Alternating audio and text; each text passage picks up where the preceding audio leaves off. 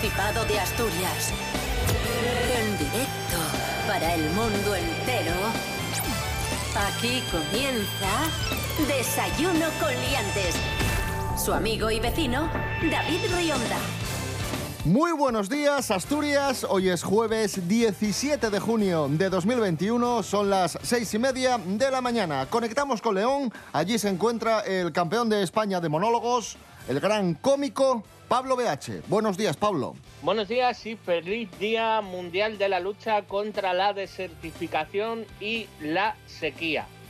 O sea, lo que yo viene, lo que viene siendo mi vida sexual. Ya lo que hay. Rubén Morillo, muy buenos días. Buenos días, David Riondo. Buenos días, Pablo BH. Buenos días a todos y todas. Nos encontramos sin duda ante un personaje inquietante. Sigue el verano en Asturias en cuanto al tiempo. 17 de junio, uséase hoy, la Agencia Estatal de Meteorología prevé día cubioso, cubi- subcubioso. Como yo. Un, un día curioso tendremos hoy, amigos. Es una mezcla Es un día cubioso. entre es una mezcla entre cubierto y nuboso. Es cubioso, ¿vale? Nuboso o cubierto con chubascos y tormentas generalizadas. Ojito, ¿eh? Es que son estas tormentas de verano las que tenemos estos días. Lo sorprendente y lo que destaca la EMET es que bajan mucho las temperaturas. Hemos tenido estos días atrás 27, 28 de máxima, un señor bochorno, y las máximas se van a quedar en 19. O sea, vuelve el frío. Y las mínimas bajan hasta los Hombre, 19 no es frío. Rubén 11 Grados. Pero, pero de, de 28 y 29 que hemos tenido estos días, bajar 10 grados, imagínate. Luego nos duele la cabeza y no sabemos por qué. Desayuno con liantes, ay, lere, lere, lere. Desayuno con liantes, ay, lere, lere, lere. Desayuno con liantes, ay, lere, lere, lere. Desayuno con liantes, ay, lere, lere, lere. Comenzamos el programa. En primer lugar, hablaremos de las empresas que más facturan de Asturias. Lo hacemos con nuestro compañero José María García. Super García en RPA. Saludos cordiales en la sintonía empresarial de Desayuno con Liantes. Efectivamente, tenemos datos del anuario de la economía asturiana 2020 realizado por iniciativas MK. Datos de las propias, de las propias empresas y del registro mercantil. Datos de facturación del año 2018. Empezamos la clasificación de las empresas asturianas que más facturan está liderada un año más por ArcelorMittal. La multinacional facturó ese año 3.435 millones, cantidad a la, que hay, a la que hay que sumar otros 147 millones de su filial. Paco en Lama, ¿quién está en segunda, en segunda posición? José María, vamos Adelante. a por la segunda posición en este ranking, niño. ¡Madre mía! Vamos a darle un poco de fluidez, eh, don, don Paco. Estaba dando intención, no como tú que duermes a las ovejas, amigo mío. Vamos Pero allá. vamos a ver, Eh. Segunda posición del ranking está ocupada por EDP, la multinacional eléctrica que ha facturado casi 1.400 millones, pero ahí, ojo, ojo niño, también hay que sumar la cifra de las filiales. En la tercera posición, don Francisco, tenemos eh, una empresa que pertenece al sector agroalimentario. ¡Ay, mi madre, qué ricos están los productos de la Corporación Alimentaria Peñasanta Niño Capsa que facturan 720 millones! ¡Madre mía!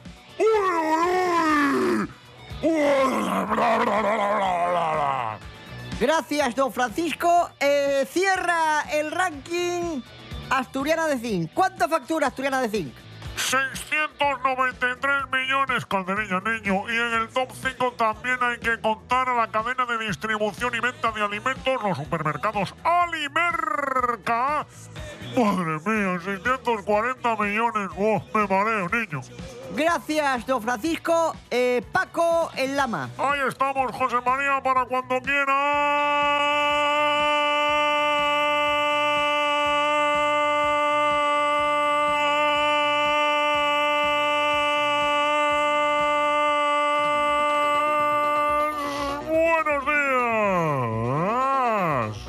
Aquí la sintonía empresarial de Desayuno con Liantes, las empresas asturianas que más facturan. ArcelorMittal, EDP, Corporación Alimentaria Peña Santa, Asturiana de Zinc y Alimerca. ¡Ya le hemos dicho, niño!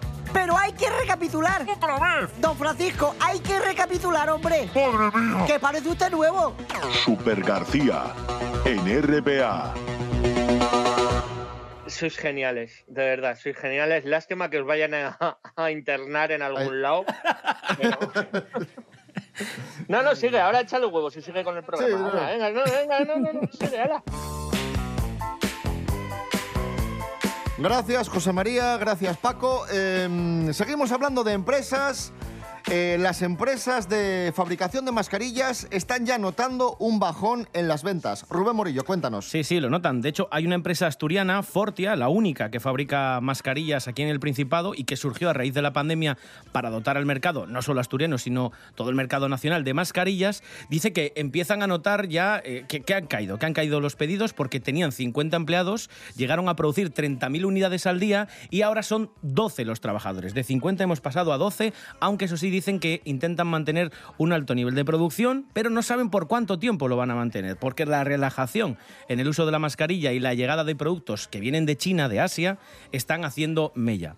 Vamos a escuchar a los representantes de la empresa asturiana que se llama Fortia explicando esta situación y por qué debemos consumir producto nacional, mascarillas hechas aquí en España y no las que nos vengan de cualquier otro sitio. China y demás, pues tiene más producto, más cantidad de producto que ahora mismo está vendiendo a precios pues que no son nada competitivos. Las mascarillas de importación pues realmente no tienen ningún tipo de certificado. Ellos lo que tienen es que no tiene producto eh, homologado o que realmente no sabemos de dónde viene esa homologación. A ver si al final entre nosotros o entre bueno pues lo que sea el nivel producto nacional no nos apoyamos entre nosotros, pues al final a ver eh, va a llegar un momento en el que no vamos a tener fábricas, pero ni de mascarillas ni de ningún tipo. Ya está, dos claves, muy importante. Primero, fabricación nacional, que no nos vengan a canibalizar aquí el negocio. Y segundo, sobre todo el producto que nos viene de allí, no se- tenemos muy claro qué tipo de homolo- homologación o certificación eh, cumplen. Eh, por eso eh, está bien que sean productos, al menos fabricados en Europa, que llevan un- pues unas estrictas normas de, seguridad, las ISO, las CE, etcétera, etcétera. Bueno, y no olvidemos que aunque las cosas con el COVID estén mejorando, eh, la mascarilla para gente con alergia o incluso para la gripe, que este año ya sabemos todos que la gripe este año ha sido poco más que anecdótica, pues yo lo sigo viendo como, como útil, ¿no? O sea, así que a lo mejor no le tenemos que decir hasta luego a las mascarillas.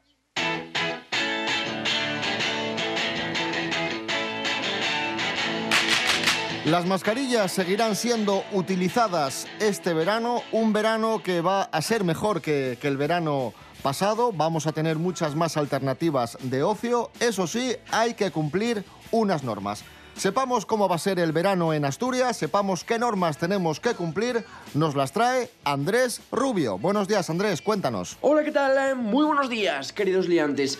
En terrazas podemos estar hasta 10 personas. Las discotecas no cerrarán hasta las 3 de la madrugada, aunque sigue prohibido el consumo en barra. Y si sois mucho de playa, debéis saber que no hay limitación de aforo en las playas, siempre y cuando se garantice la distancia de seguridad.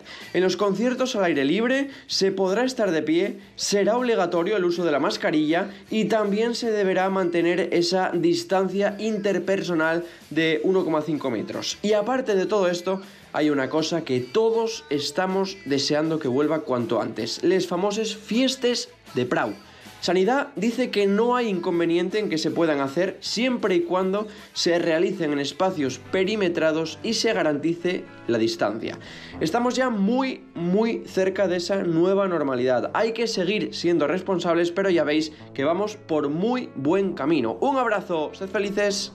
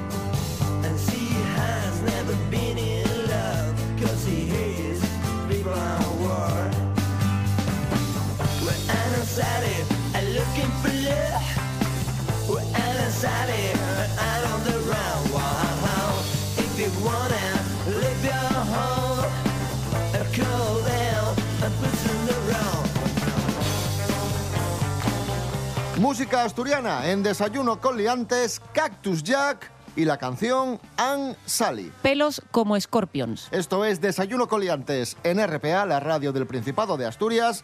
Hoy es jueves 17 de junio de 2021. Pero bueno, ¿qué vas a hacer?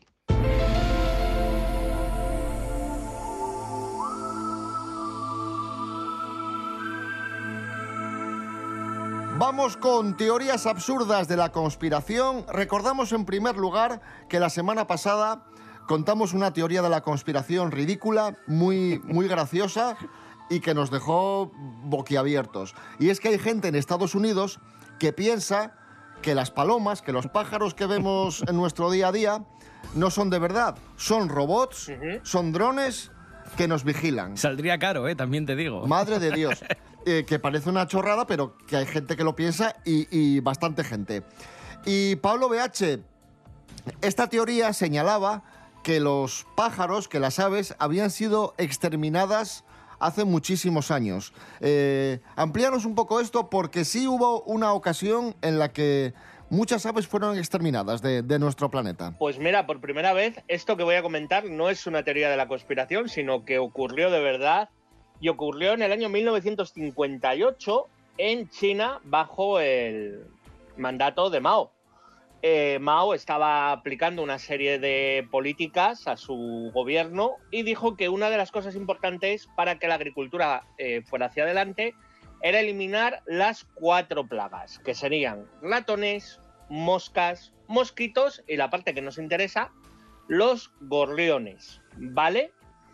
Así que se decidió hacer una completa masacre de, de gorriones con envenenamiento de los nidos, envenenamiento de. perdón, destrucción de los nidos, envenenamiento de los gorriones. Y claro, diciendo que los gorriones comían de media 4,5 kilos de grano al año. ¿Qué pasó? Que la dieta básica de los gorriones son insectos.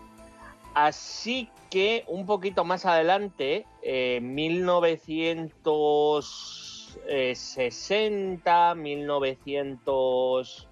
Bueno, rondando la, década de los 60, eh, China sufrió una gran plaga de langostas. ¿Y cuál fue la solución? Que esto es la parte más divertida. Que el presidente de la Unión Soviética, por aquel entonces, eh, eh, Nikita Khrushchev, se encargó y mandó al ejército capturar gorriones y mandarlos a China.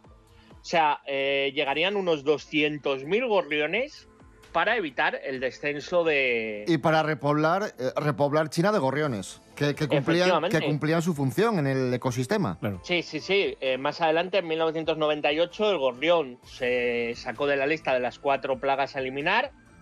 En 2001 eh, se le hizo especie protegida y en 2002 eh, se pusieron medidas para la caza de los gorriones con unos castigos muy severos, pero que bueno, que aún así los gorriones siguen descendiendo porque hay muchos pesticidas y algunos dueños de restaurantes que bueno, hasta ahí puedo leer.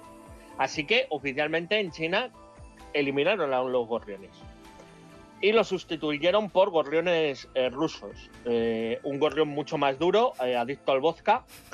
Y claro, no, no teme, no teme el chino porque el chino le dice en chino que le va a disparar y el gorrión ruso no le entiende. No lo entiende porque no, no habla el mismo idioma. Así que bueno, si sabéis, así que si alguna vez vais a China y veis un gorrión y le queréis hacer algo, tened mucho cuidado.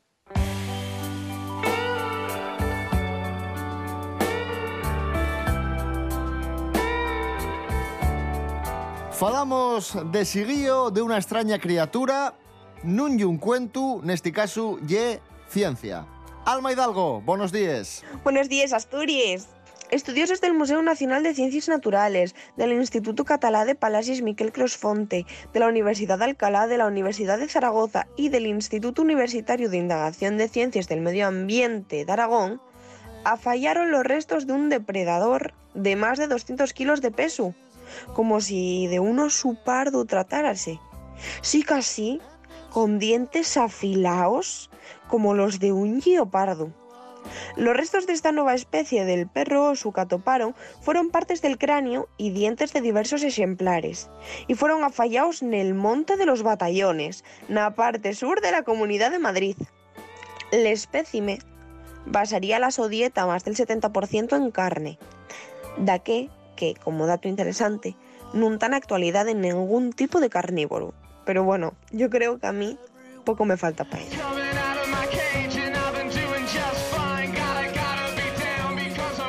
Non hai representantes recientes desta familia nos nosos propios días, si casi en el pasado tuvo que ser uno de los equipos de carnívoros más raros y varios nos ecosistemas de tierra del continente europeo y América del Norte. Y yo ahora digo, suelto al aire. ¿Quién sabe si aquí vamos a topar un oso xabalí en Valmonte eh? o, o de algo así? ¿no? Yo ahí lo dejo, pero estoy convencida de que si excavamos, de algo en Valmonte sacamos. Bueno, con esta propuesta, yo dejo vos. Yo voy a ponerme a excavar un poquillín en el natahoyo, así, a ver, a ver, mira, bueno, un hueso, a ver de qué yo voy a analizarlo. Buenos días. Estando en fileu yo perdí la montera, estando en fileu la montera perdí. Estando en fileu yo perdí la montera, estando en fileu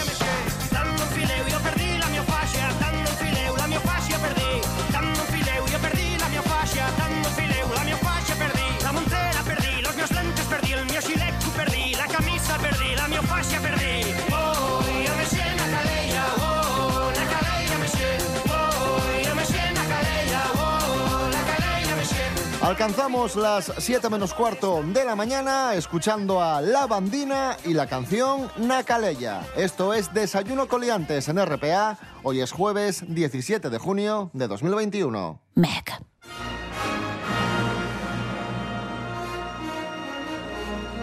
Brindamos un fuerte aplauso a nuestro experto en cine, Miguel Ángel Muñiz, Jimmy Pepín. Oh, fuerte el aplauso para él. Ya está entrando por la puerta.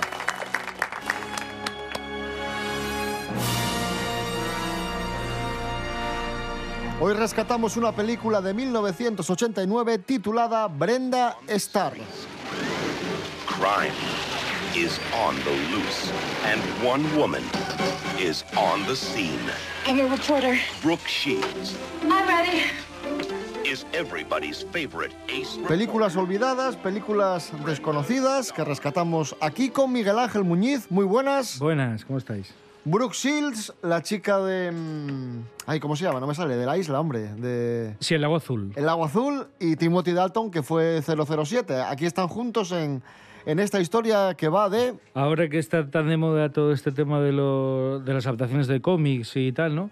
Pues esto es una adaptación de un cómic que parece ser que tuvo cierto éxito y la película viene a ser... A ver, es una adaptación, pero un poco sui generis, ¿no? Porque la película tiene este tema que se llama, bueno, que lo llaman los expertos, vamos, metalenguaje, ¿no? Que es como que, como cuando ves una película dentro de otra película, para aclararnos rápido.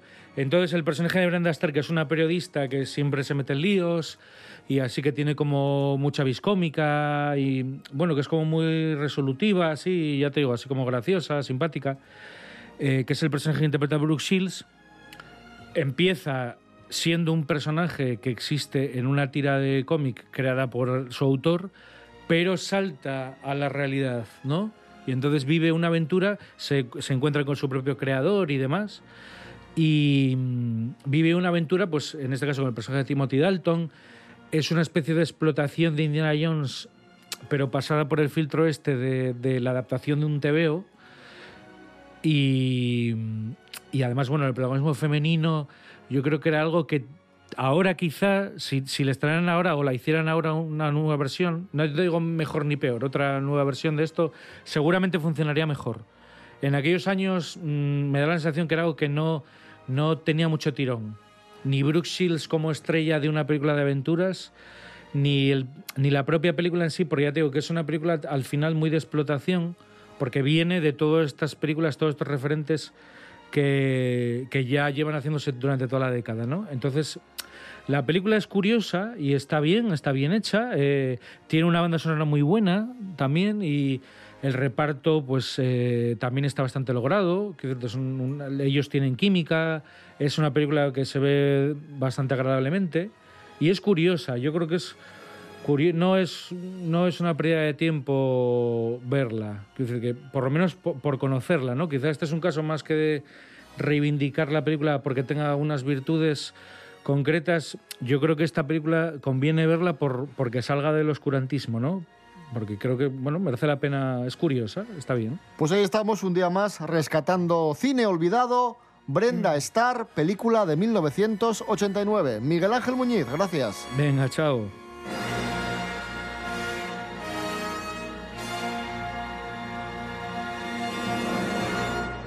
De- de- de- desayuno con liantes.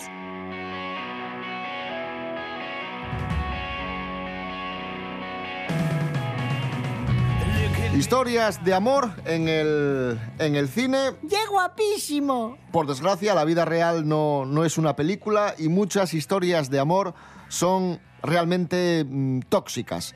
No, hoy vamos a saber qué es el negging. El negging, un nuevo término de una práctica, poco recomendable. Jorge Aldeitu, buenos días. Muy buenas liantes. Hoy vengo con una técnica que sirve para ligar. A mí me parece un tanto extraña. La técnica no es otra que el negging.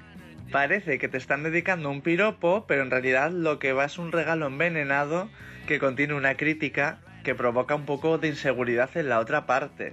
Parecen comentarios inocentes, pero en realidad eso, van cargados un poco de, una pequeña piquilla, una pequeña burla. Vamos a poner un ejemplo para que os quede más claro. Por ejemplo, cuando te dice, aún tienes buen tipo para la edad que tienes. O me gusta ese vestido, lo he visto a varias chicas, debe estar de moda. La víctima en principio no se debería ofender porque no le están diciendo nada insultante, pero al final le resta un poco de seguridad, que es el objetivo que tiene esta táctica.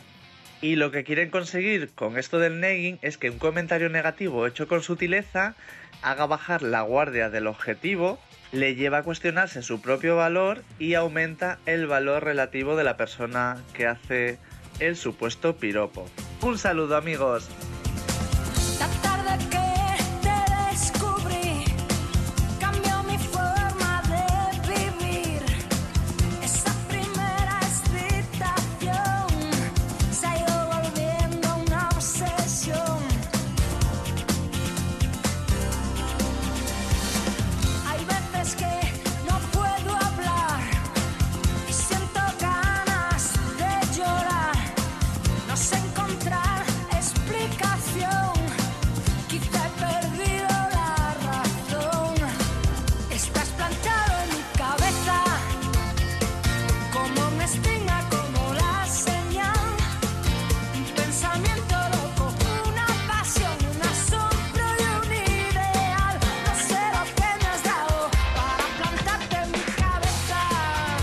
Luz Casal, plantado en mi cabeza. Estamos en Desayuno con Liantes, RPA, la radio del Principado de Asturias.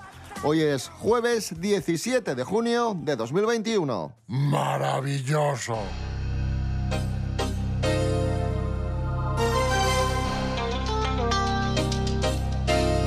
Y como cada jueves ya está con nosotros el profesor Serapio Cano Bayer con su agenda cultural. Hoy nos trae varios conciertos interesantes que podemos disfrutar estos días en Asturias. Serapio, buenos días. Hola, buenos días. Eh, ha dicho usted que son conciertos, así que voy a ir a por ellos. Adelante, adelante. No son obras de teatro, no son performances, no son exposiciones, no son pasos de cine, no, son conciertos. Empezamos mañana viernes 18 de junio a las 8 de la tarde en la Laboral Ciudad de la Cultura en Gijón. Por 24 eure- Aurelios está actuando María José Yergo. ¿Eh? ¿Yergo o no, Yergo? Yergo, perdón, sí, me inventé.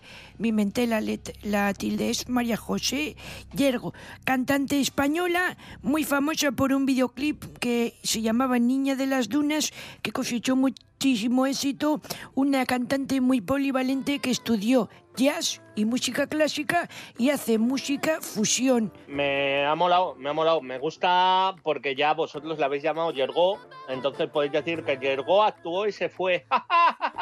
Eh, bueno, este tío es tonto. Sí, Este tío es tonto. que sí.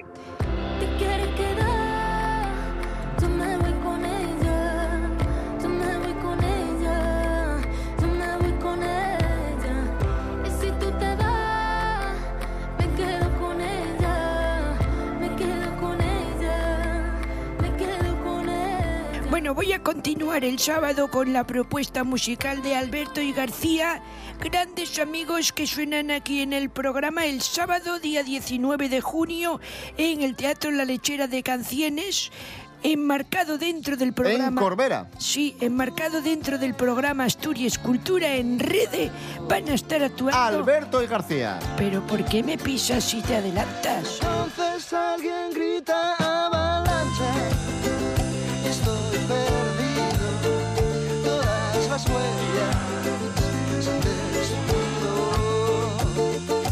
Día 19. Y ojo, y ojo a este concierto, Pablo, porque es un concierto ¿Eh? exclusivo, no es un concierto como tal. Aquí vas a po- poder conocer a Víctor Manuel de cerca. Sí. Sí, porque es Cuéntanos, un. Serapio, que es muy... es Pero muy- si me deja. Sí, adelante, adelante. Es que me, me están pon- me están encendiendo mucho, ¿eh? Eh, va a estar actuando en el parador. Joder, me cago en la. Vamos a ver, va a estar actuando Víctor Manuel en el parador de Corias, en el monasterio de San Juan Bautista, es decir, parador de Corias, el sábado de 10 a 11 y media, pero es un concierto especial e incluye la cena, el recibimiento con un cóctel, el concierto íntimo de Víctor Manuel con un aforo muy reducido, la noche en el parador de Corias y el posterior desayuno del día siguiente. Y todo esto compartiendo mesa con el gran Víctor Manuel, que estará también alojado en el parador y que va a dar ese concierto íntimo que será precioso. Ya digo que es un aforo muy limitado y por eso es un poco caro. Pero está Ay, muy bien. me he imaginado que, que tú pagas el parador y el concierto es íntimo porque tú estás tranquilamente y, y llaman a la puerta y aparece Víctor Manuel, te canta una canción, ¿sabes? O, o cuando, cuando te lleva el, en vez de llevarte el desayuno, pues te lo lleva Víctor Manuel y te canta mientras. ¿no, eh? Tú estás en la cama, te llega Víctor Manuel con el desayuno y dices, solo pienso en ti. En ti. Aquí tienes el zumo y también el cafetín. Víctor, que seguro que estás escuchando ahora, denúncialos. Serapio Cano, gracias. Bueno, hoy se han portado muy mal. Nos vamos amigos, amigas, y lo hacemos escuchando precisamente a Víctor Manuel, Soy un corazón tendido al sol. Volvemos mañana a las seis y media de la mañana. Rubén Morillo. David Rionda. Hasta mañana. Hasta mañana. Pablo BH, muchas gracias. Un abrazo. Muchas gracias a vosotros. Por cierto, si alguien está escuchando esto en Asturias y quiere contratar a un Pablo BH, eh, ya estoy libre, ¿eh? Ya empiezan las fechas de contratación. Lleva tu Pablo BH a bodas, bautizos, entierros, lo que quieras, porque me adapto mucho. Dejo sangre en el papel y todo lo que escribo al día siguiente rompería si no fuera porque creo en ti. A pesar de todo, tú me haces vivir, me haces escribir dejando el rastro de mi alma y cada verso es un jirón de piel. Soy un corazón tendido al sol.